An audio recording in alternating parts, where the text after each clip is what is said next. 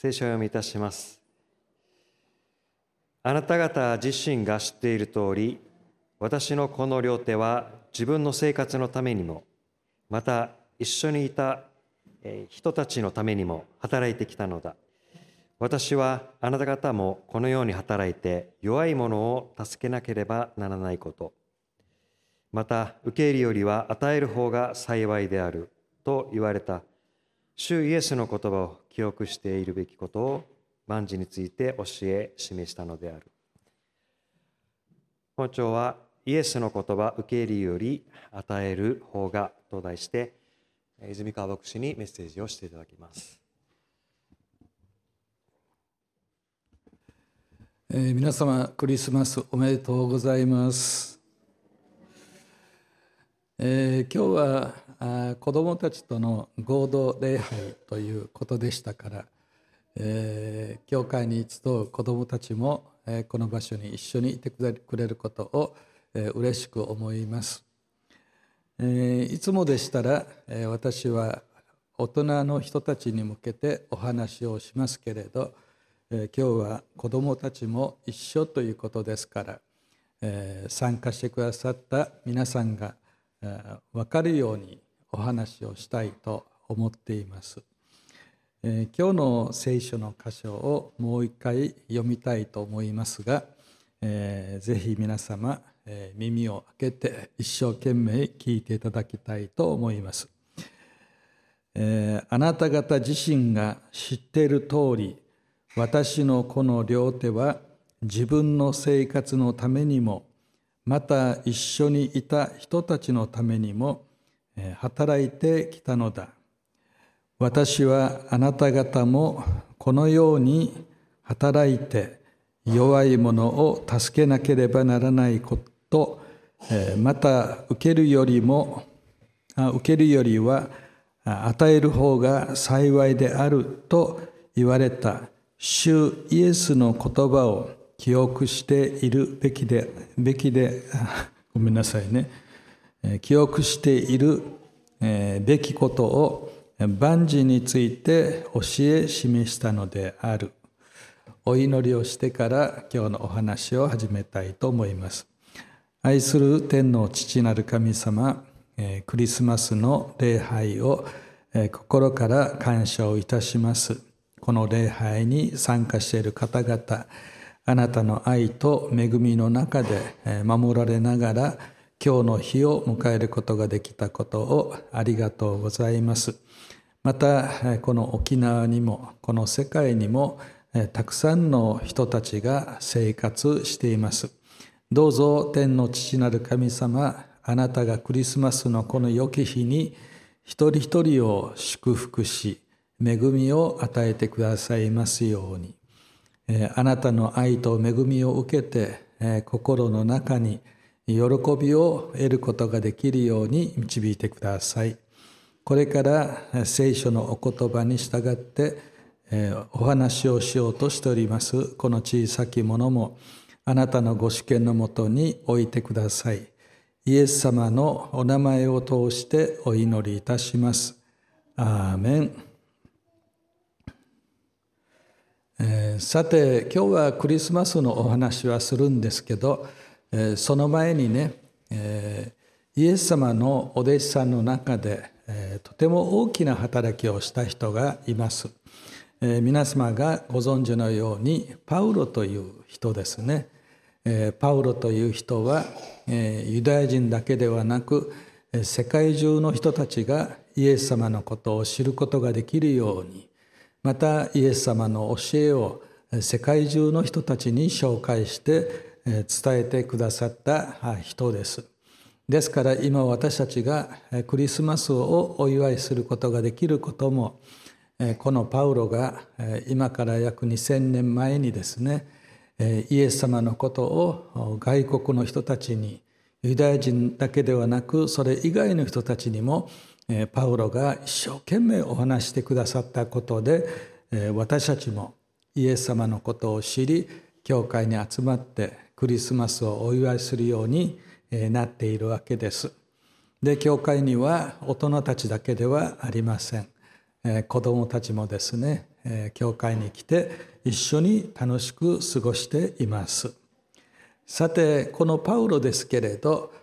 パウロは聖書の中でいっぱいですね。イエス様のことについて神様のことについて書いてくださいました。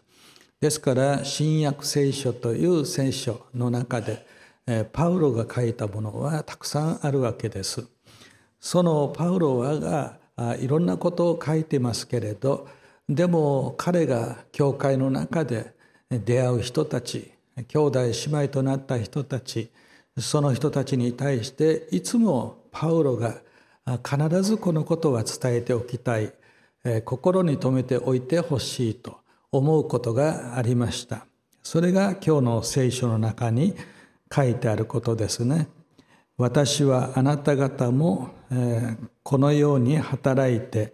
弱い者を助けなければならないこと。また受けるよりは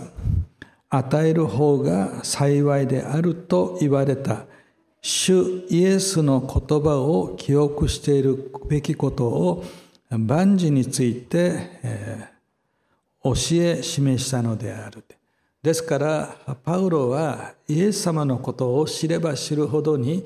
イエス様が自分のことではなくて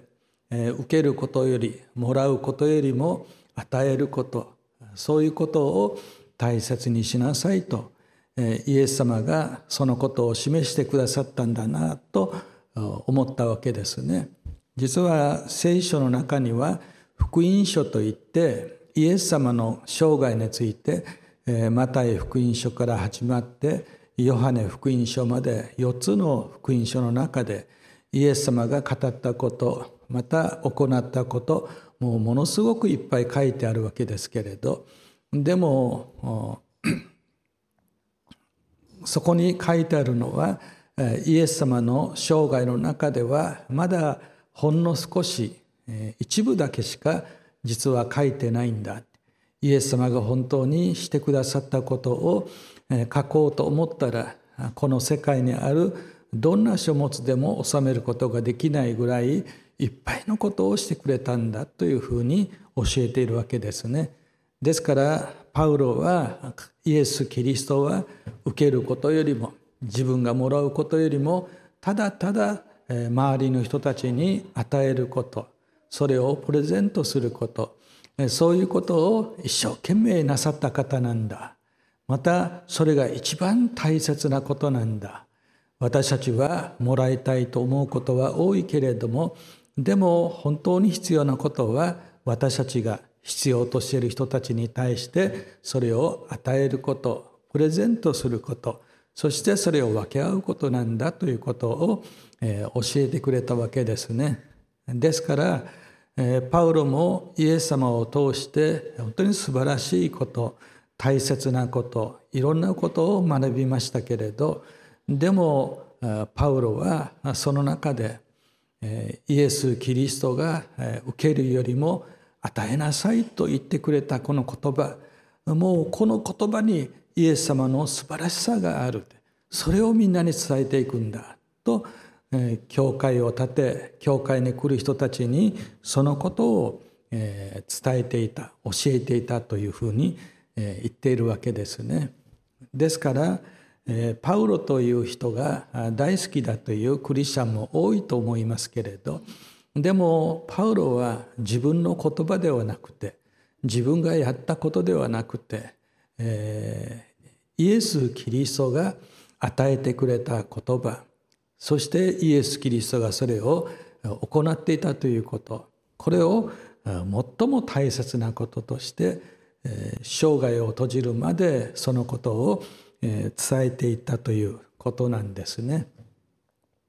え皆さんもですね是非受けることよりも、ね、与えることが大切だというイエス様の言葉を私たちの心に刻んでそういう生活をしていきたいと思うわけですよね。えさて皆さんがですねシークレットサンタというのを聞いたことありますか？この世界にはですねシークレットサンタ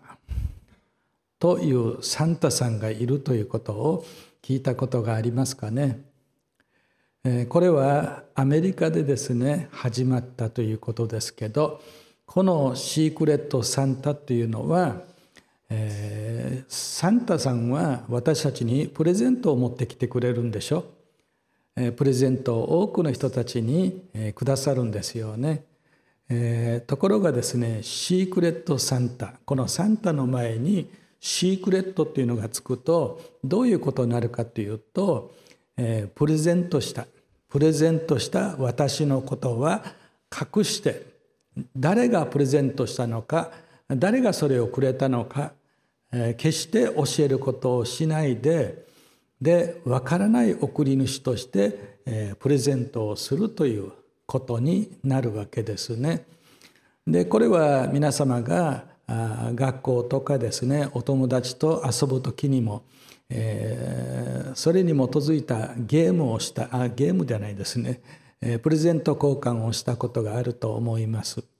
クラス中のですね、えー、みんなの名前を、えー、紙に書くんです。そしてその紙をですねくじ引きのようにですねみんなに、えー、取ってもらうわけですそうするとそのくじを開いて、えー、名前を見たらですねこの名前の人に自分はプレゼントを用意してその人にあげるということですね。ですからクリスマスの季節になるとプレゼント交換がありますけれどでもその中にシークレットサンタを真似してですね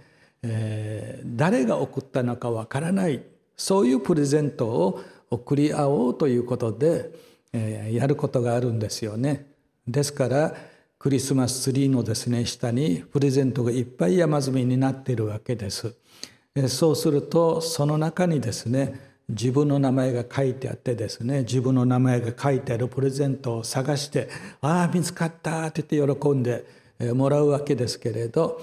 ところがそのプレゼントを開けてみてもですね誰がそのプレゼントを用意してくれたかというのは書いてないんですわからないんです。だからシークレットサンタということになるんですね。ラリーという少年がいました。ラリーという少年はですね大人たちに混じって生活を教える中でですねシークレットサンタという人の話を聞きました。それはえこの世界にはですね貧しい人がいたりするでしょえまた困ってる人もいたりするわけですよね。あるいは寂しい思いをしてる人もいるわけです。でそういった人たちのところにですね、えー、シークレットサンタになって自分が誰かということを伝えることもしないそれを教えることもしないでですねただただプレゼントだけを持ってその人たちにプレゼントをしていくというこういうシークレットサンタの話を聞くわけですね。実はラリー君が生まれたところというのはアメリカでもですね貧しい貧しいそういうところです。でそこで育ちましたから食べることに困ってみたりですね買いたいものが買えなかったりいろいろなことがあってそれで、えー、ラリー君もですね、えー、貧しい生活をしながら自分も困ってしまうこともいっぱいありましたので自分たちよりももっともっとお金がなくて困っている人またいろいろ困っているんだけど助けてもらえなくて本当に困ってしまっている人がいるということをよく知っていました。ですからシークレットサンタの話を聞いた時に今は子供だから今はお金がないから何もしてあげられないけれど大きくなったら必ずシークレットサンタになりたいとこう思ったわけですね。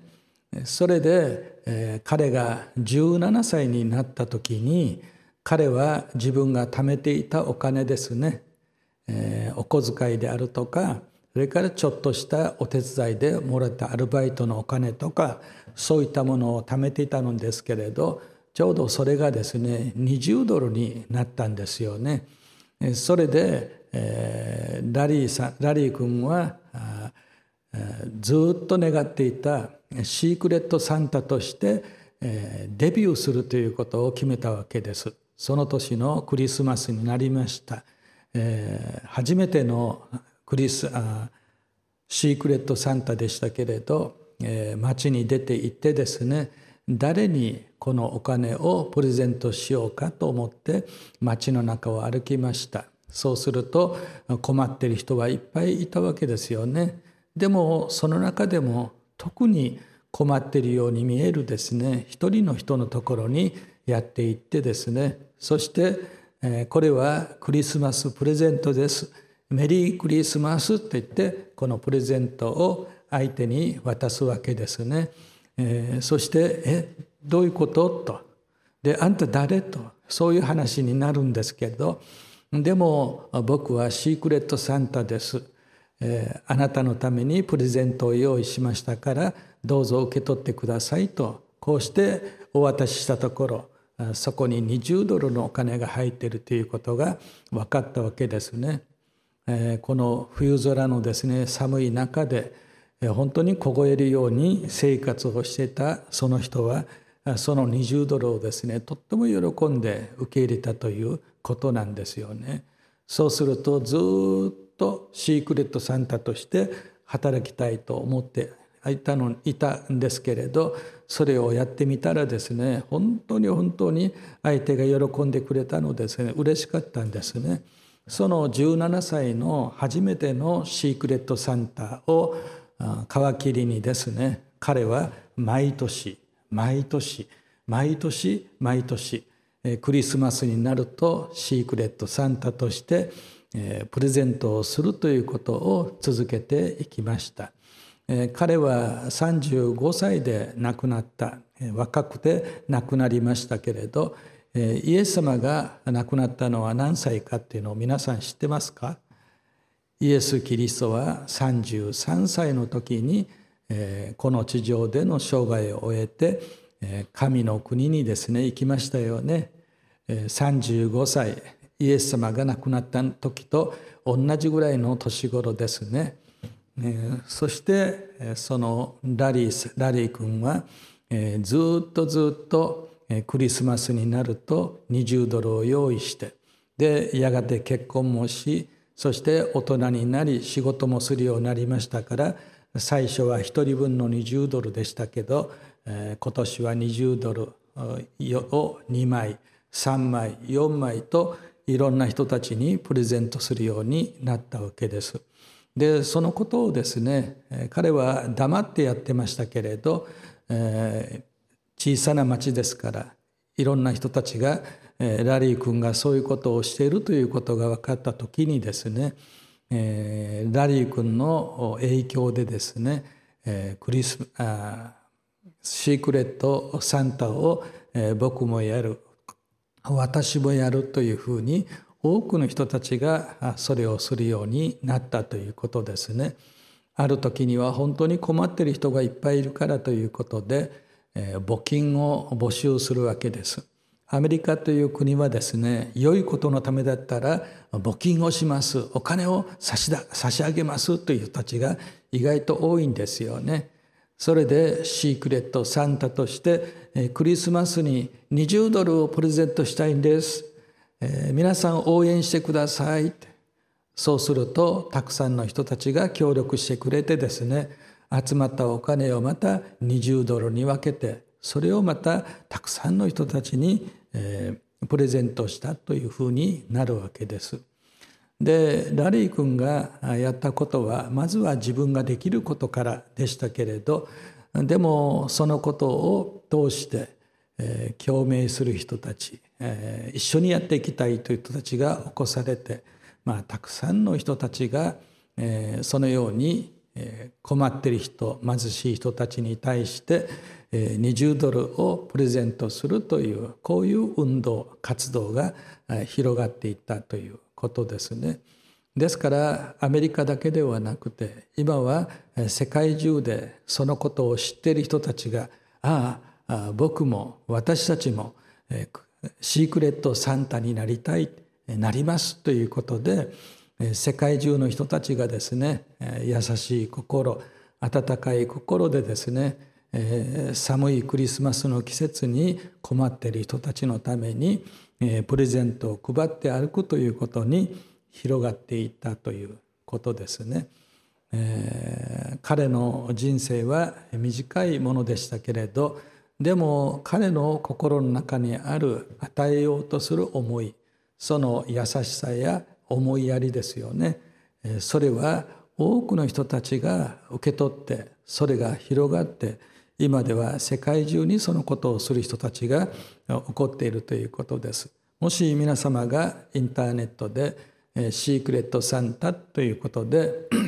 検索をするのでしたらラリーさんだけではなくていろんな人たちがシークレットサンタとして活動したということを知ることができると思いますね。ところでですね実は私もですね今から40年ぐらい前ですかね。シークレットサンタにですねプレゼントしてもらったことがあるんです。実は今も私は牧師をしてますけれど教会で牧師を昔ですね教会で牧師をしている時に私はもっと牧師として勉強して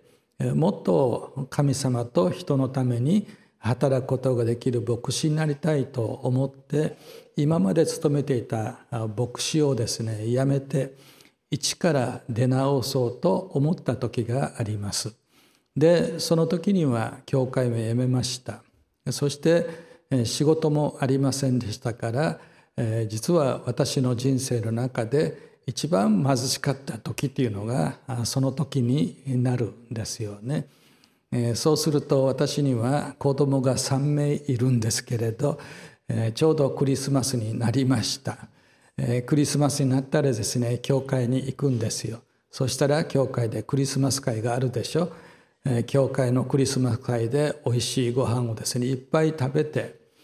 そして教会からプレゼントももらってですね喜んで子供たちを連れてお家に帰るわけです。ところがお家に帰る時にですね父親としてはですねちょっと残念な気持ちにもなるわけですなぜならばクリスチャンにとってクリスマスって一番嬉しい日喜びを分かち合う日でしょですから子どもたちもですね当然ながら他の子どもたちと同じように家に帰ったらですね自分たちにもクリスマスプレゼントがあるはずだと思っているわけです。そして今年は何がもらえるのかななんてことを子どもたちが話するわけですから そうすると父親としてはですね、えー、毎日の生活をするということが結構大変だったので子どもたちのためのプレゼントなんかとても用意できる状態ではなかったんですよね。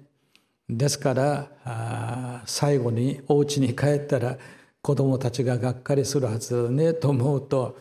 父親としてはですね情けないやらですね悲しいやらですねそういう気持ちで、まあ、家の方に帰っていったわけです。車から降りた子どもたちが先に走っていって家に行くんですけど、えー、そうすると子どもたちがですね大きな声を上げて「お父さんお父さん」って「えどうしたんだお父さんお父さんプレゼントが置いてあるとか言って「え？え？ってですよ本当ね、えー、そしたらですね、えー、私も自分の家の玄関まで行きましたらそこにですね子どもたちが大きなですねえプレゼントを3人分抱えているんですよね。で当然ながら私が用意したものではないんですよ。また誰かが用意してあるからねともえ言ってもらえたものでもないんですよね。ただそこに3人分のですねそれぞれの子どもたちが喜んでくれるようなそういうプレゼントが用意されていました。ですから私はそれを開けてです。開けて喜んでいる子どもたちの姿を見ながらですね本当に神様が子どもたちのことを顧みてくださったなまた神様の心をですね実践してくれるそういう温かい優しい人が私たちの家族の周りにいるんだなということをとても感じさせられましたね。本当に目頭がですね熱くなるようなそういう経験でしたね。で今に至るまで実は私は誰がそのプレゼントを持ってきたかということ知らないんですよね。当然それをプレゼントしてくれた方はいわゆるシークレットサンタとして、えー、我が家にプレゼントを届けてくださったということですよね。ですから、えー、ラリー君とかですねこういう、えー、外国の話ですけれどそのことに、えー、心動かされた人たちが世界中に起こされてそしてついに我が家にまでシークレットサンタがやってきたということですね。そしてどうしてそのシークレットサンタが我が家まで来たんだろうか。それはパウロがですねイエス様のことを、えー、多くの人たちに伝えてくれたからだなということを思うわけですよね。聖書の中にですねイエス様が自分が右手で人のためによくしてあげたこと。それ自分の左手に知らせないようにしなさいというちょっと変わった言葉があるんですけれど要するにイエス様が私たちに教えてくださったことは自分が人のために何か良いことをしてあげた時にそれを人にですね私はこれをしたよあれをしたよとこう言って歩くことではなくて自分が相手のために何かしてあげた時にはそのことをですね自分がわからないかのようにそのことを誰にも言わないでおくんだよというふうにイエス様が言われたということです。イエス様のことについてマタイ福音書からヨハネ福音書までお話がいっぱい書いてありますけれどそれはイエス・キリストがですね私はこれをしたあれをしたと言ってイエス様が言いふらしてそれを書き残せと言ってやったことではないんですよね。イエス・キリストがなさったことをですねその受けた人たちがいるわけでしょ。病気を治してもらった人たち。また悩みを解決してもらった人たち。いろんな人たちがいるわけです。その人たちがイエス様にしてもらったよイエス様にしてもらったよそういうふうにしてですねイエス様がなさったことを受け取った人たちがですねイエス様はこんなふうに教えてくれましたイエス様はこんなふうに働きましたということを結局聖書という形で書いているということでしょう。ですからイエス様は自分のしたことを言いふらしたことは一度もありません。でもパウロが言うみたいにですねイエス様は右手でしてることを左手に教えない。本当にそんなふうな形で多くの人たちのために働きました。で受けるよりも与えることが幸いだよとイエス様は日頃から教えてくださっていてイエス様も実際そのようにされたんだよということをパウロにとってはですねこれほど大きなことはない。これほど素晴らしいことはない。だから私たちはイエス様を信じるんだったら信仰を持って生きるんだったらイエス様がどういうお言葉を持ってどんなふうに生活をしたかということを私たちは自分たちの心に書き記すことが大切だよということで、えー、パウロはですねイエス様のことについていろいろ語りましたけれどでもイエス・キリストのことについて思った時にはパウロはことごとくどんな時でもみんなに対して伝えたのは受けることよりは幸いだよと言われたイエス様の言葉をみんなが記憶することができるように心に刻むことができるようにそのことを励まれたということですよね。ですからシークレットサンタの活動もですねその後ろ側には聖書の教えがありそしてイエス様が誕生されたということを記念してのクリスマスですからイエス様が私たちに対して何をしてくれたのかということをあの多くの人たちが知ることができるようになっているわけですよね。その中で自分のことは伝えないでただただ困っている人を助けてあげたいというだけでそれをする人たちが起こされそしてそれも嫌々ではなくて私たちは神様から愛されて恵みを受けているから私たちは十分受けていますそして受けることの喜びを知ると受けることによってほっとする安心感を知るからこそ必要としている人たちのために、えー、私たちも、え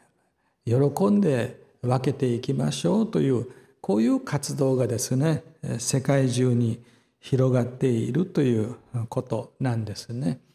ですからえ私たちがこのクリスマスの季節の中でえ受けるよりも与えることが幸いと言われたイエス様のお言葉とでイエス様がそのように生きられたというその歩みをどうぞ私たちも心に留めたいと思います。子供の時にそのシークレットサンタのお話を聞いたえラリー君がですねえたくさんの人たちと協力しながらその町に住むたくさんの困っている人たちやえ貧しい人たちに対して愛をこうして分かち合うということができまたその活動が広がったみたいにですねえ教会に集っている方々私たちは一人から始めるんですけれど一人だから何もできないではなく一人だからどうしようもないということでもなく私たちが神様によって与えられた優しい気持ちや思いやりの心